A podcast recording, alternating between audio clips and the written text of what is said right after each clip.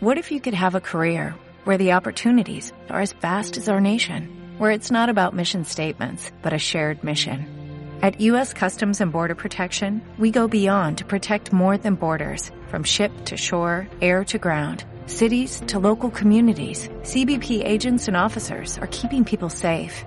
Join U.S. Customs and Border Protection and go beyond for something far greater than yourself. Learn more at cbp.gov/careers. Hay un tejón allá adentro. Tejón Pamplinas.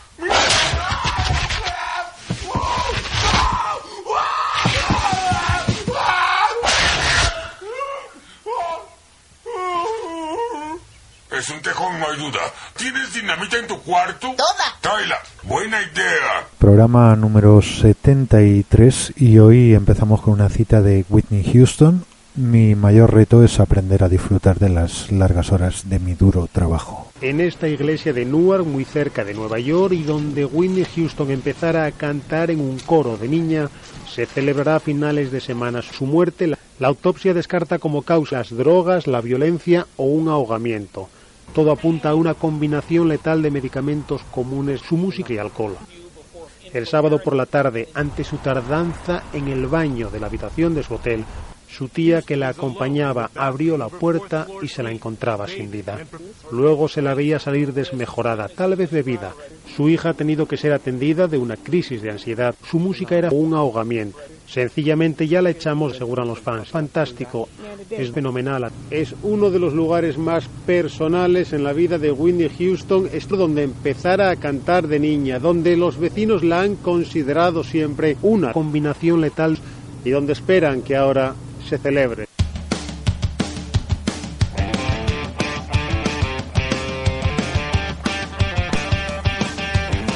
Fontanería mental y pocería salvaje del alma.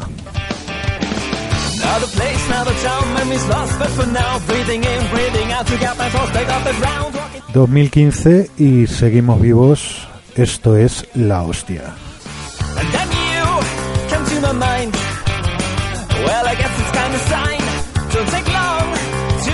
Big Joe Pérez en las voces que te hablan y Obélix embutido en sus pantuflas invernales. Te saludamos desde la radio más bananera de la red de redes, la nave tejonera. Derrapando en la curva del Grand Prix del ostión milenario, distraídos observando la dispersión mental generalizada. Saludos de Anabel Gil, Rail Jaén, desde la pantalla perdida y audio relatos. Jordi Armisen presente en Latao y tan fresco.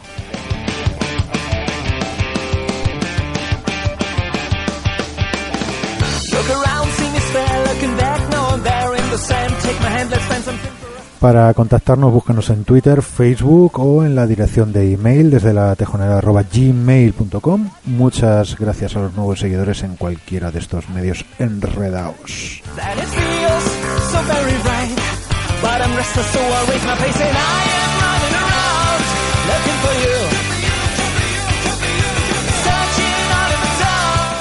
Tejonera y Manta, pensamiento y selección musical sin par, alternadores del pensamiento generalizado. Y gracias a Dios, parece que cada vez somos menos alternativos y hay más gente en esta línea. Y esto es muy buena noticia.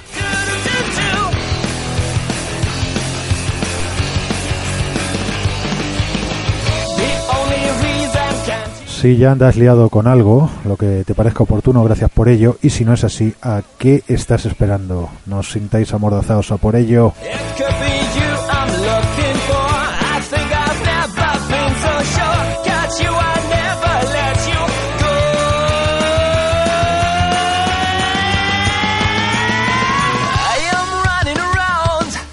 Y hoy pues hoy a, a, currar malditos, producid, currad, trabajad, mataos en el empeño, hay que contratar, hay que generar pasta, hay que darlo todo en esta empresa con destino en lo universal, todo por nuestra diosa, la diosa pasta.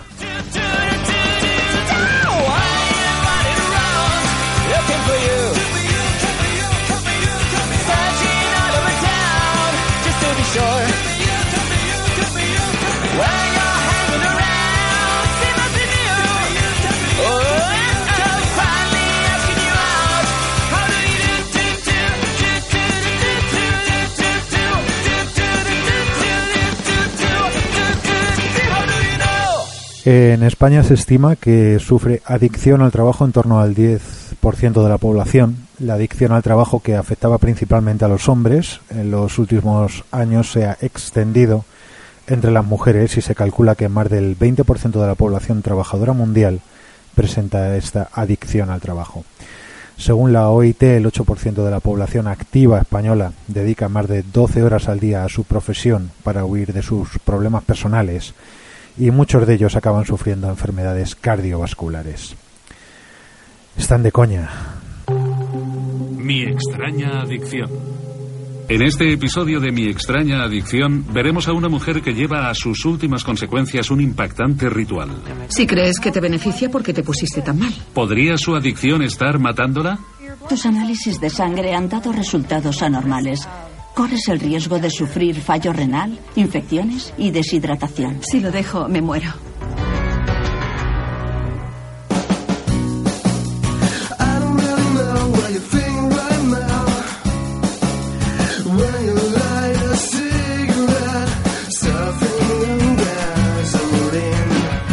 La adicción al trabajo apareció como concepto en 1968, cuando un profesor americano de religión, Wayne Oates, lo utilizó para referirse a su propio trabajo y lo comparó con el alcoholismo.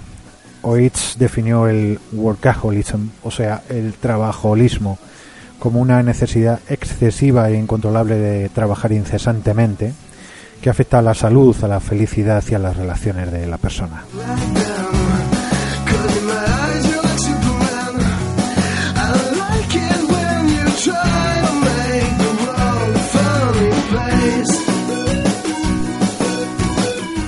La adicción al trabajo se compone de tendencias compulsivas relacionadas con el trabajo duro y con dificultades para relajarse después de trabajar, necesidad de tener el control, ya que el trabajador se siente incómodo cuando tiene que esperar o cuando las cosas no se hacen a su manera y escapan a su control, comunicación, relación interpersonal deficiente, es más importante lo que hace el propio trabajador que las relaciones con los demás incapacidad para delegar tareas entre los subordinados y a trabajar en equipo, y autovaloración centrada en el trabajo, ya que se da mayor valor a los resultados del trabajo realizado que al proceso mediante el cual se han conseguido esos resultados.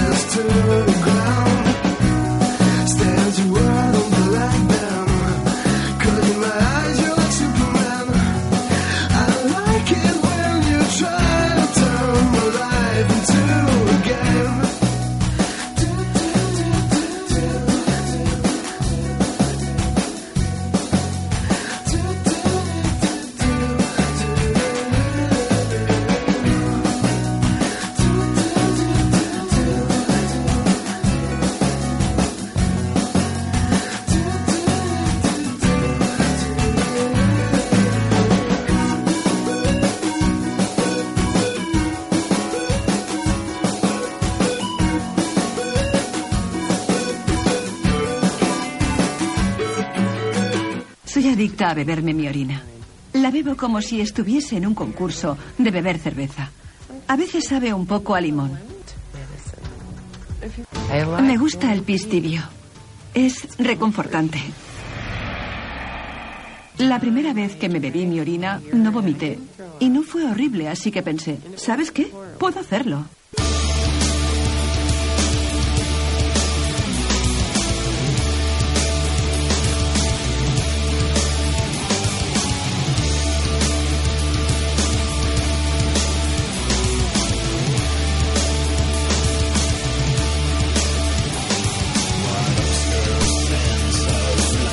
Entre los factores de riesgo que conducen a la adicción al trabajo están las presiones económicas familiares, el temor a perder el trabajo. La enorme competitividad que existe en el mercado laboral, en donde es más valorado el que lo deja todo por el trabajo que el que cumple solo con su horario. La fuerte necesidad de conseguir el éxito y el puesto deseado,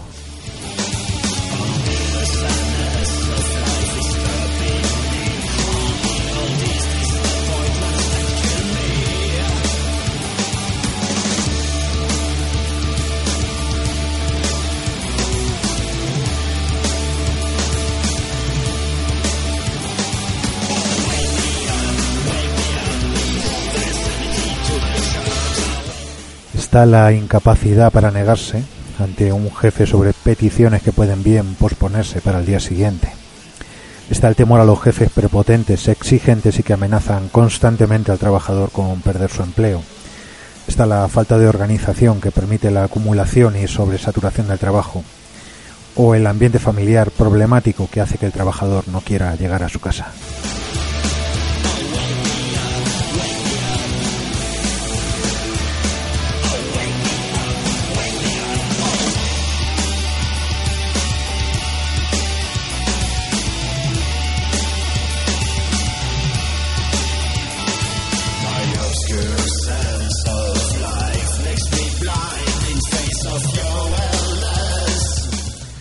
Está la ambición excesiva por el poder, el dinero y el prestigio, está la incapacidad para establecer prioridades, está la falta de afectos personales que se suplen con el trabajo.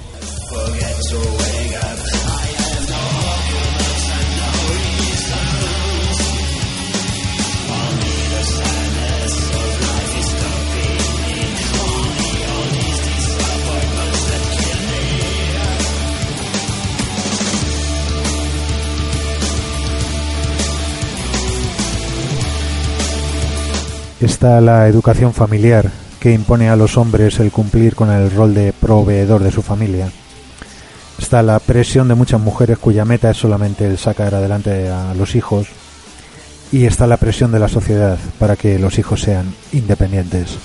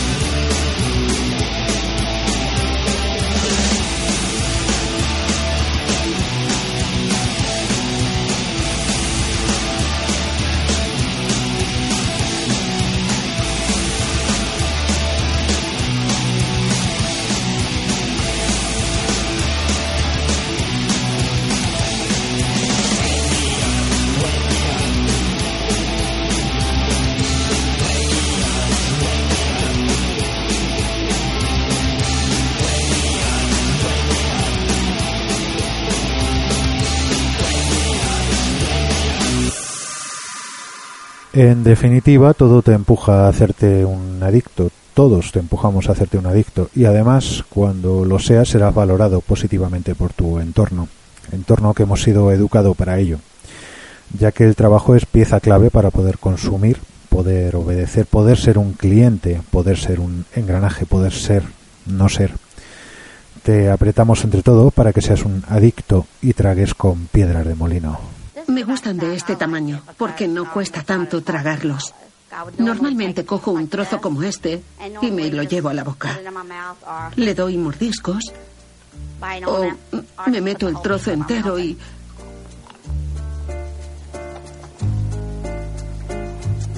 Y noto su sabor a tierra. Me llamo Teresa. Tengo 44 años. Qué bonito día. Y soy adicta a comer piedras. Creo que pudiera funcionar cada día sin comer alguna piedra. Hace más de 20 años que Teresa es adicta a comer piedras. Un día estaba dando un paseo y no tenía intención de morderlas o masticarlas, pero lo hice. Y en cuanto lo hice, me enganché. Ahora Teresa no puede pasar más de unas horas sin comer piedras. Estoy muy preocupada por Teresa. Me las como delante de cualquiera. No me da vergüenza. No me importa. Cuando mamá come piedras, es como si estuviese en las nubes. Parece no prestarle atención a nada de lo que la rodea. Teresa llega al extremo de conducir una hora para ir a por las piedras que le hacen la boca agua.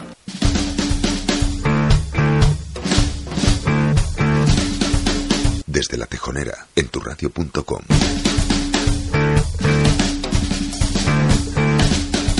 Todos los miércoles a las 5 de la tarde. Desde la tejonera. El trabajo si lo tienes, porque tienes que ir a él. Si no lo tienes, porque estás jodido.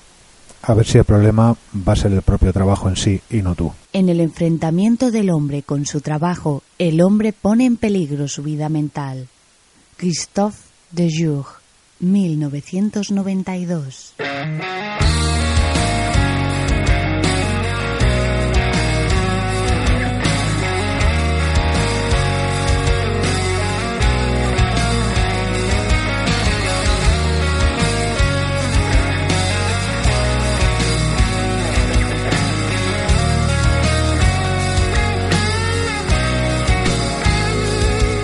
El síndrome de burnout es un padecimiento que a grandes rasgos consistiría en la presencia de una respuesta prolongada al estrés en el organismo ante los factores estresantes emocionales e interpersonales que se presentan en el trabajo, que incluye fatiga crónica, ineficacia y negación de lo ocurrido.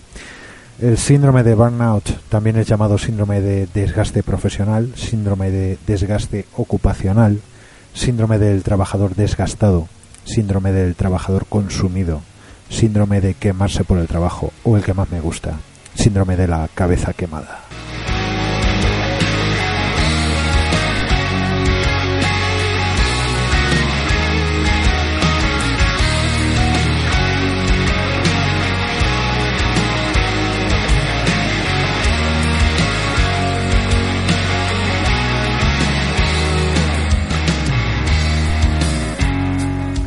El síndrome fue descrito por primera vez en 1969 por H.B. Bradley. En efecto, nuevamente hasta los años 60 parece que no había habido ningún problema con el trabajo. Hasta entonces el mundo era una cascada de colores, por lo visto. En general, los más vulnerables a padecer el síndrome son aquellos profesionales que pueden ser caracterizados como de desempeño satisfactorio, comprometidos con su trabajo y con altas expectativas respecto a las metas que se proponen. El burnout se desarrolla como respuesta a estrés constante y sobrecarga laboral.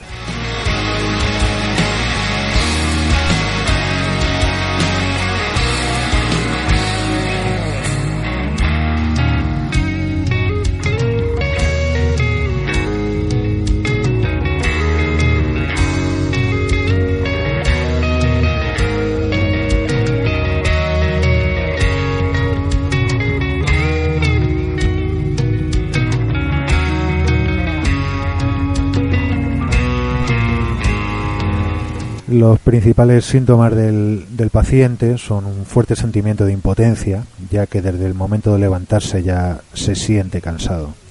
El trabajo no tiene fin y a pesar de que se hace todo para cumplir con los compromisos, el trabajo nunca se termina. Lo que anteriormente era motivo de alegría, ahora no lo es.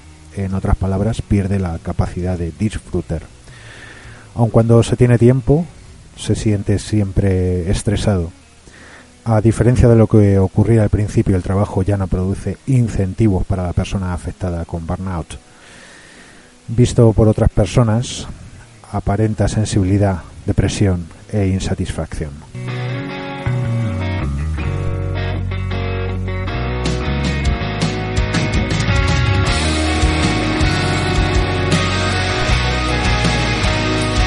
Se han encontrado en múltiples investigaciones que el síndrome ataca especialmente cuando el trabajo supera las ocho horas diarias, cuando no se ha cambiado de ambiente laboral en largos periodos de tiempo y cuando la remuneración económica es inadecuada. Aquí huele a cabeza quemada.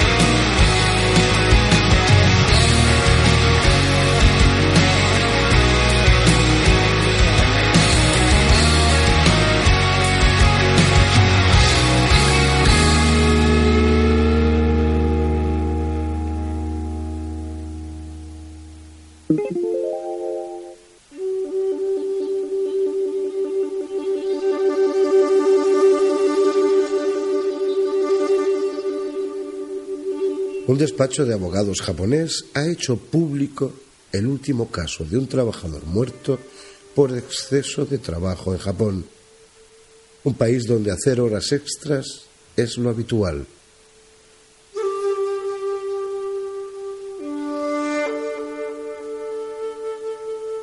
El trabajador de 45 años era un ingeniero del fabricante de coches Toyota que trabajaba bajo una gran presión en el desarrollo de una versión híbrida del modelo Camry, dijo Mikio Misumo, representante de la viuda.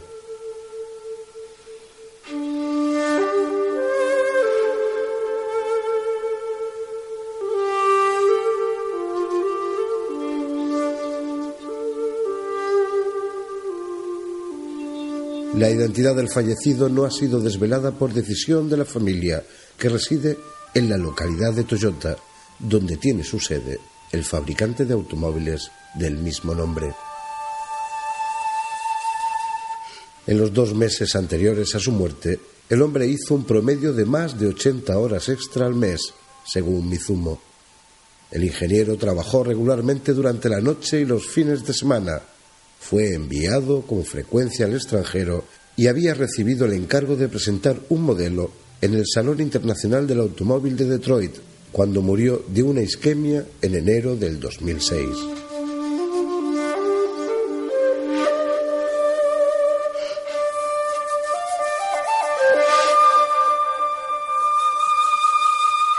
La hija del hombre lo encontró muerto en su domicilio un día antes de su viaje a Estados Unidos. En un comunicado, Toyota Motor Corporación ofreció sus condolencias y dijo que trabajará para mejorar la supervisión de la salud de sus trabajadores.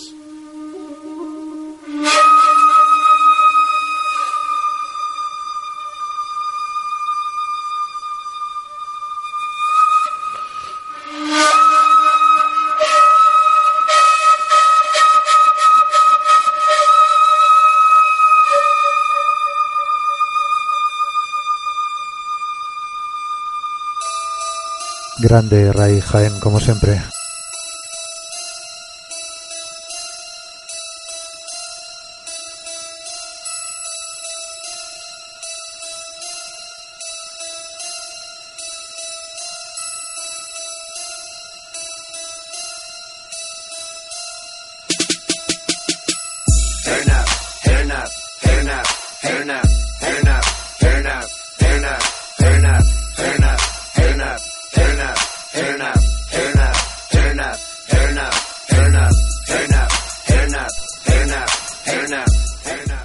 Es una palabra japonesa que significa muerte por exceso de trabajo y se usa para describir un fenómeno social en el ambiente laboral que existe desde hace varias décadas en Japón, que consiste en un aumento de la tasa de mortalidad por complicaciones debidas al exceso de horas de trabajo, sobre todo a derrames cerebrales y ataques cardíacos.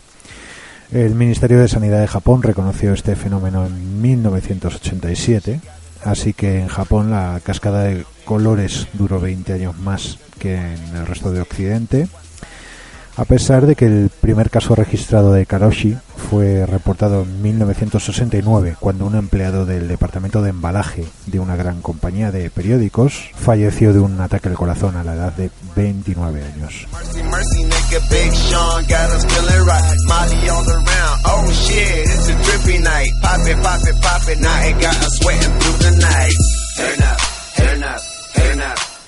Para que los tribunales acrediten Karoshi, los trabajadores afectados deben haber hecho un mínimo de 100 horas extra en el mes previo al incidente. No se considera Karoshi si el empleado sufre un accidente como consecuencia de la fatiga que produce la sobrecarga laboral, aunque ésta se produzca en su lugar de trabajo.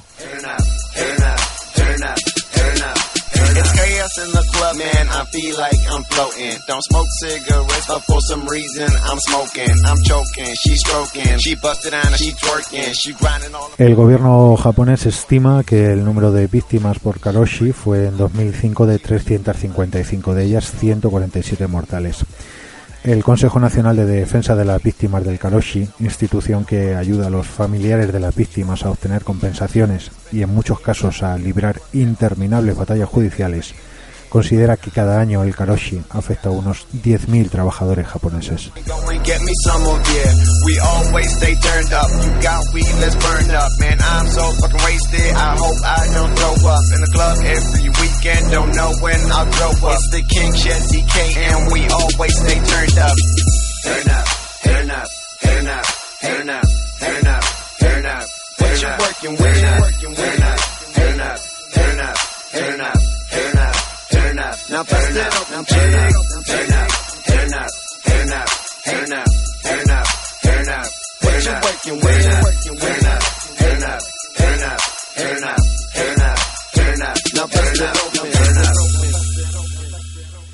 Nuestro suplemento potenciador lleva un 25% de auténtica leche de tejón.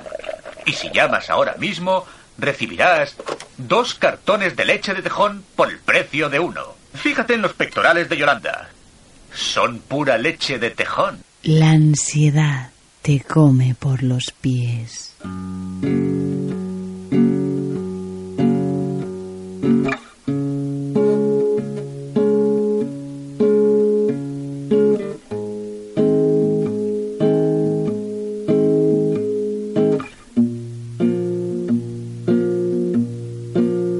La ansiedad como otra forma de sufrimiento en relación con las condiciones de trabajo.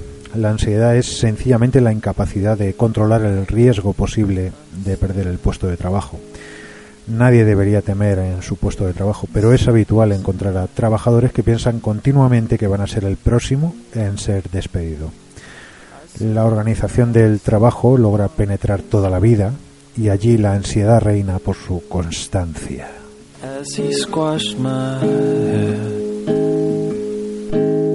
As the soulless giant said, "Da-dum, da-da, da-dum, da-dum, da-da, La ansiedad aparece como una forma psíquica de sufrimiento anticipado frente a aquello que puede ser posible de forma permanente. Y si aquello no aparece, el riesgo y su posibilidad se vive como ansiedad. La ansiedad es amenaza constante de lo porvenir y sus efectos están antes de cualquier futuro. En la medida en que se transforma en una presencia constante, se constituye como un coeficiente que se multiplica a sí mismo.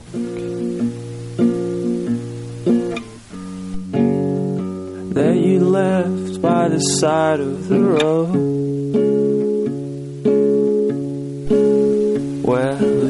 El miedo a perder el curro está ahí. Aquí, allá, no se aleja, no. El diseño del que lo ideó es impecable, de quitarse el sombrero.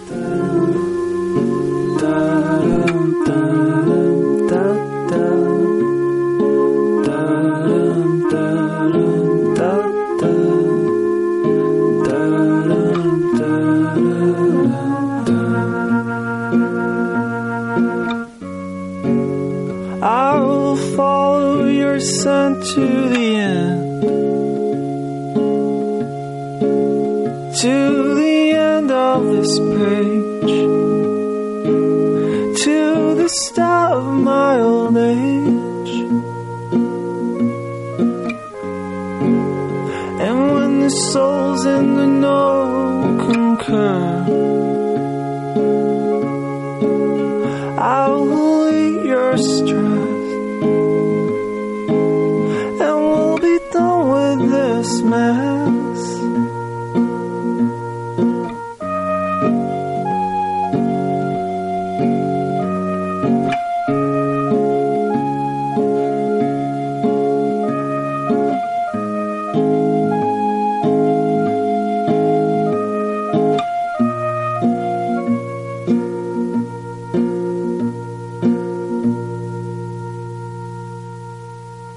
En 2014 el número de horas trabajadas en España descendió en 28.5 millones pese a que hay más ocupados. En 2013 se perdieron casi 900 millones de horas de trabajo respecto del año anterior, pese a que el empleo tuvo un mejor comportamiento. La causa de esta aparente contradicción tiene que ver con el avance del trabajo a tiempo parcial, que está significando un reparto del empleo sin parangón en la reciente historia económica. Pero también es cierto que en 2013 los españoles trabajaron casi un 30% más de su horario sin cobrar ni un duro. O lo que es lo mismo, se realizaron 419 millones de horas extraordinarias a la semana, de las cuales una media a la semana de 3.38 millones de horas fueron no pagadas fuera de la jornada.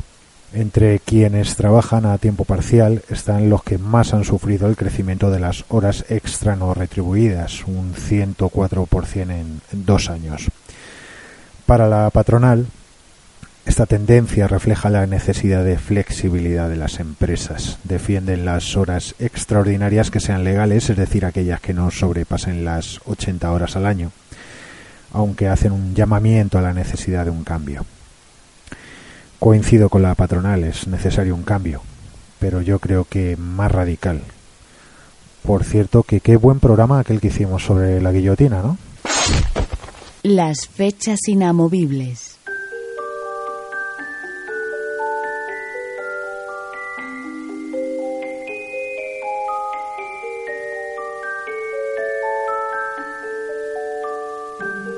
Existen determinadas demandas llamadas retadoras que se asumen como positivas ya que incrementan la motivación, el esfuerzo en el afrontamiento de los objetivos, el esfuerzo que hay que dedicar en acabar una tarea en un tiempo límite o la probabilidad de que alcanzando el objetivo se obtengan determinadas recompensas, por ejemplo reconocimiento social, satisfacción personal o dinero directamente.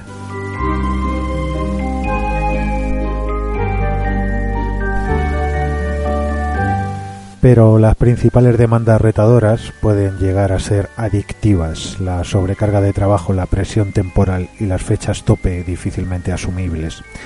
La adicción se caracteriza precisamente porque se trabaja excesivamente y siempre con prisa. Esto explica el porqué de las fechas tope inamovibles.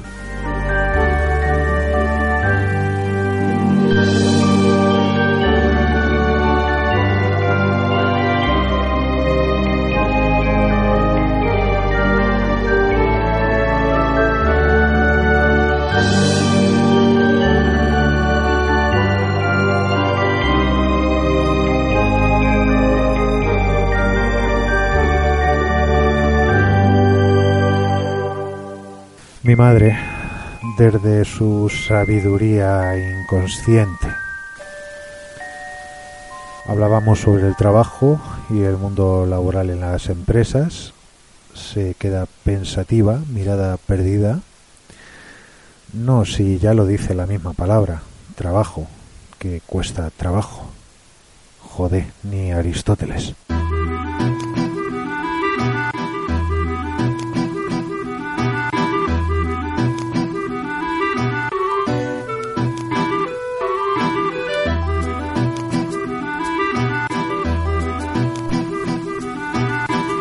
La muestra que se ha utilizado en el estudio estaba compuesta por 470 trabajadores pertenecientes a los sectores de la cerámica, la sanidad y el funcionariado. Localizados en empresas distribuidas a lo largo de España eran hombres el 65% y mujeres el 35% restante. La edad de la muestra estaba comprendida entre los 22 años del trabajador más joven y los 64 del empleado más longevo, con una media de edad situada en los 37.8 años.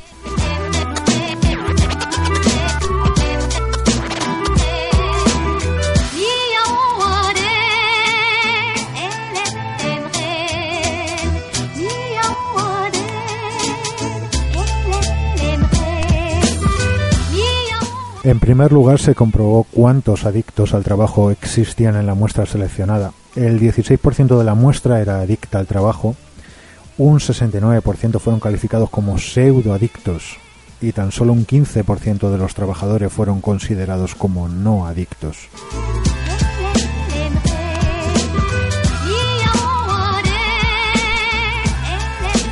A corto plazo, el perfil del adicto al trabajo ofrece un excelente rendimiento para una empresa, de forma que a primera vista pueden resultar un perfil muy atractivo en los procesos de selección de personal.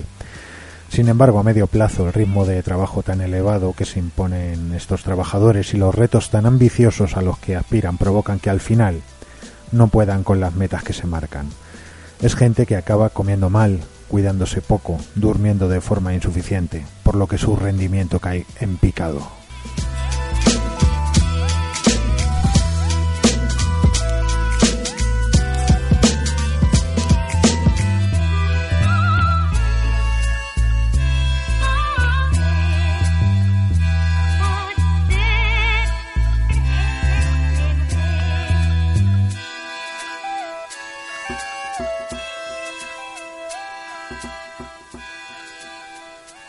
En la institución sindical se desarrolla el octavo concurso de formación profesional obrera. Está organizado por la sección central de trabajo y consta de 16 especialidades. En la fase nacional participan 201 campeones de sector, de los cuales saldrán los mejores aprendices. El delegado nacional se informa directamente del desarrollo del certamen. Desde las fases de selección provincial Intervienen en el concurso 17.459 muchachos procedentes de más de 300 escuelas de formación profesional, escuelas de aprendices, artes y oficios, empresas de jóvenes obreros empleados en talleres de grandes o pequeñas industrias. Wayne Hochwater, profesor de Administración de Empresas en la Escuela de Negocios del Estado de Florida, estudió más de 400 casos de empleados en ocupaciones profesionales y administrativas y ha revelado que al menos 6 de cada 10 personas se definen abiertamente como adictos al trabajo, con un sentimiento coincidente en todos los casos.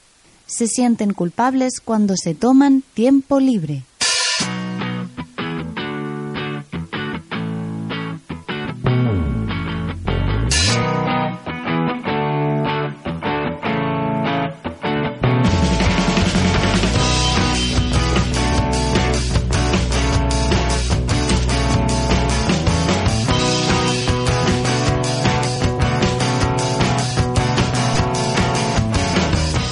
Desde 2002 hasta 2007, durante el boom impulsado por la burbuja inmobiliaria en España, la creación de puestos de trabajo fue colosal.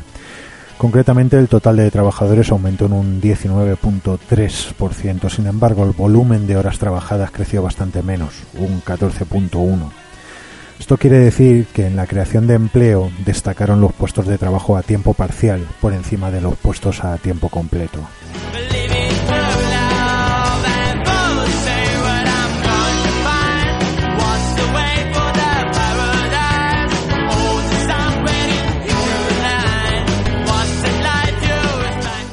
De 2007 a 2011, con la crisis económica, la destrucción de puestos de trabajo fue monumental también, una caída del 10.4%. En cambio, la reducción del número de horas fue menor, del orden del 9.3%. Esto quiere decir que la cantidad de horas trabajadas por empleado aumentó, debido fundamentalmente a que los puestos de trabajo que se destruyeron fueron también fundamentalmente los de tiempo parcial precisamente los que se habían creado de forma tan rápida en los años anteriores.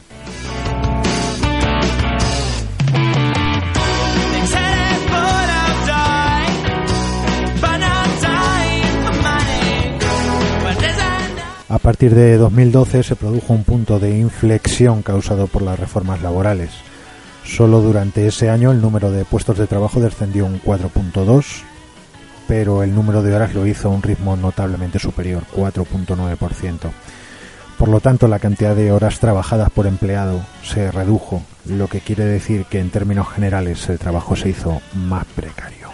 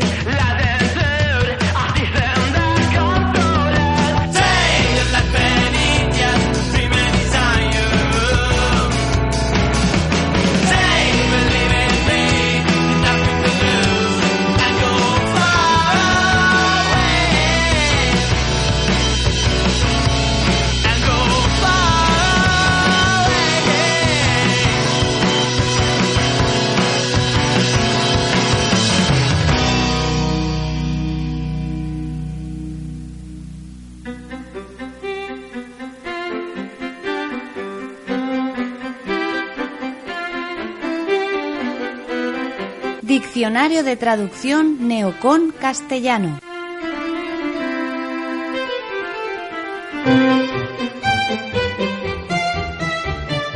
Becario.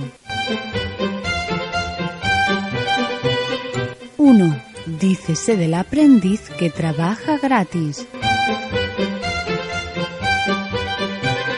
2. Esclavo infeliz. 3. Mano de obra gratuita.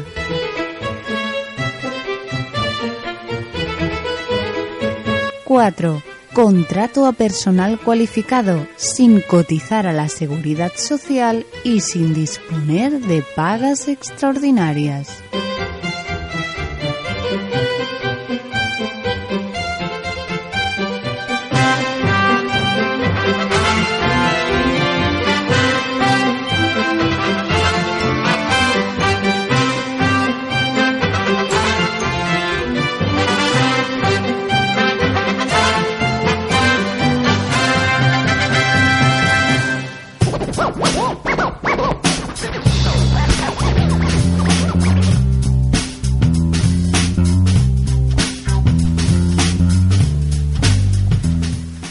La letra pequeña de cualquier presupuesto público esconde sorpresas y el del Ayuntamiento de Barcelona no es una excepción. El proyecto de cuentas del Ayuntamiento de Barcelona conllevaría un aumento del gasto en incentivos salariales para la plantilla del consistorio si acabara por aprobarse tal y como estaba definido. Los presupuestos prevén destinar 33.3 millones de euros a incentivar el rendimiento de sus trabajadores, un 17% más que el pasado año cuando se dedicaron 27.5 millones de euros. La partida no ha dejado de crecer en los últimos ejercicios, pues en 2013 fueron 24 millones y medio los reservados para este fin. Este incremento se explica fundamentalmente porque el ayuntamiento está apostando por un incremento en el número de horas extra realizadas por sus empleados.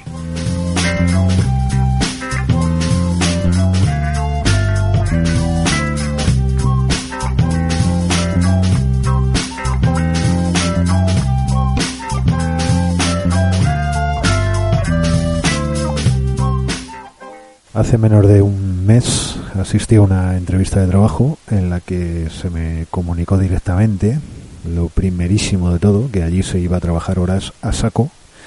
Se trabajaría por las tardes, se trabajaría viernes por las tardes, se trabajaría algunas noches entre semanas, se trabajarían fines de semana, pero eso sí, a cambio habría flexibilidad para que pudiera trabajar los fines de semana en mi casa sin tener que acercarme a trabajar a las instalaciones de la empresa.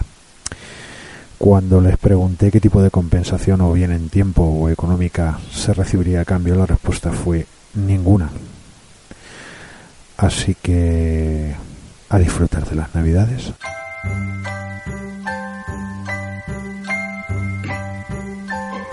Have a Christmas.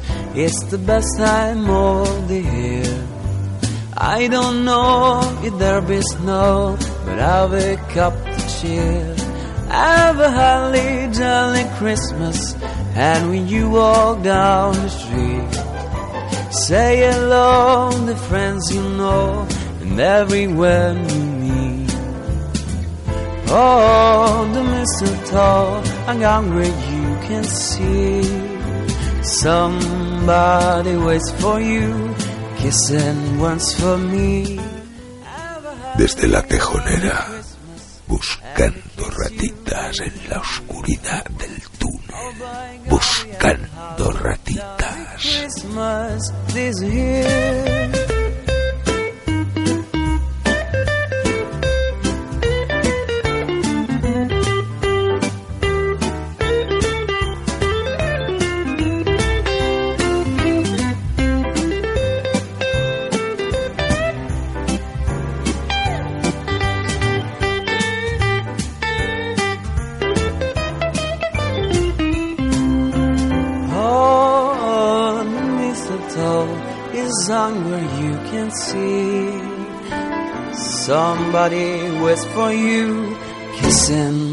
For me.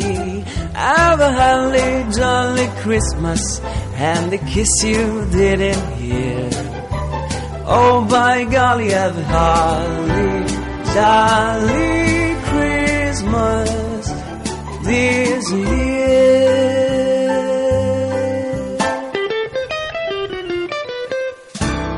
Pero se acabaron ya las navidades.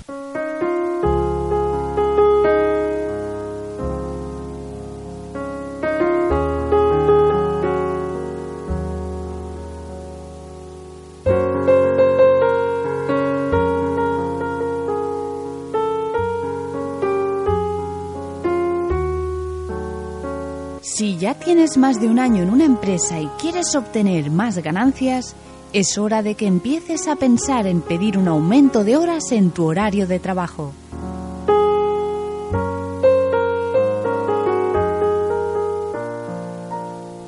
Las horas extras que trabajes en una empresa te ayudarán a solventar otros gastos y tener mayor disposición de dinero o quizás el acceso a un crédito bancario para empezar nuevos proyectos.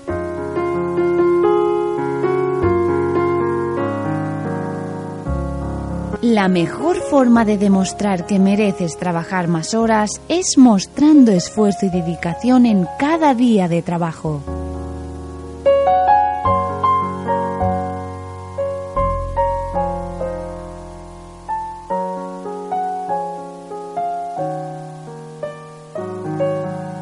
Hazte merecedor de un aumento de horas extras asistiendo puntualmente cada día. Preguntando a los de mayor experiencia las dudas que tengas.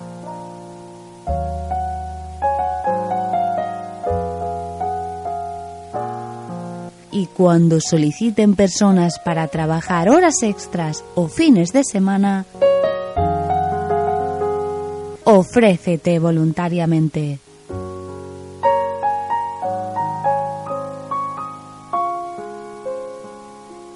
A continuación te mostramos un ejemplo de cómo solicitar por escrito un aumento de horas extras. Asunto. Solicitud, aumento de horas extras. Estimados señores,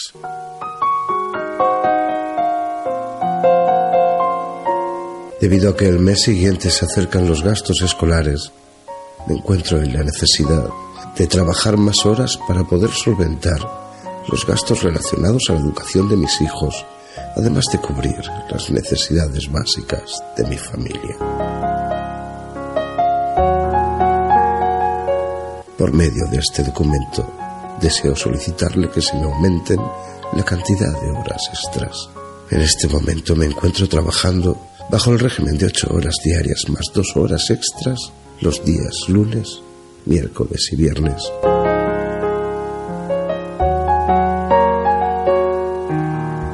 Me encuentro en la capacidad de trabajar horas extras el resto de días de la semana o ampliar el número de dos horas extras por cuatro horas extras.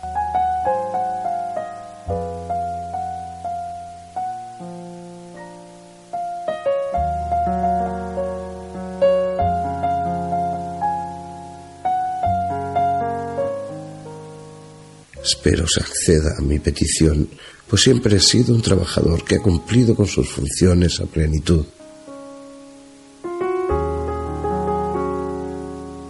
De antemano agradezco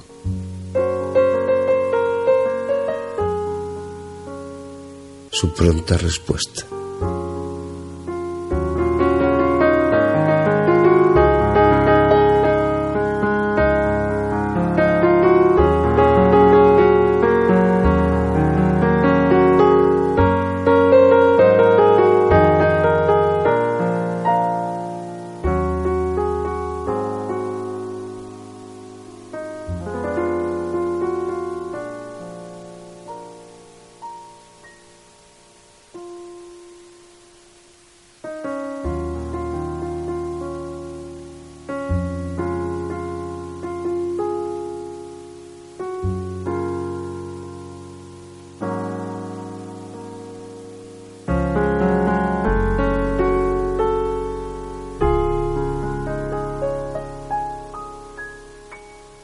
Las dos citas para la despedida de hoy, la primera de Jerome Klapka, me gusta y me fascina el trabajo, podría estar sentado horas y horas mirando a otros cómo trabajan.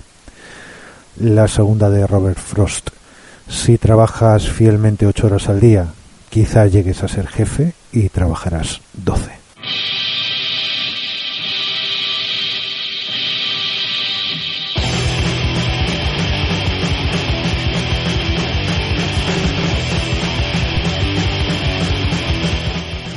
Pues muchas gracias por vuestro tiempo, como siempre. Adiós, Wadan Goodbye, arriba del chichao. Auf Wiedersehen, adiós, a sayonara, adiós, aleman, halom, maen, salama, tutalea. Adiós, muy buenas.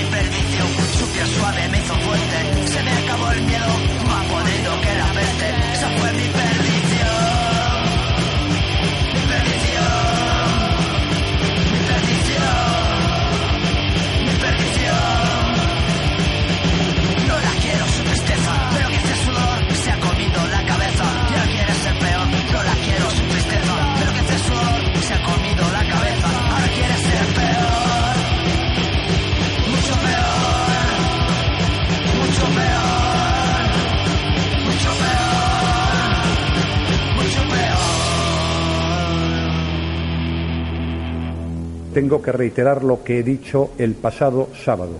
Desde luego, todo lo que haya- se refiere a mí no es cierto, salvo alguna cosa.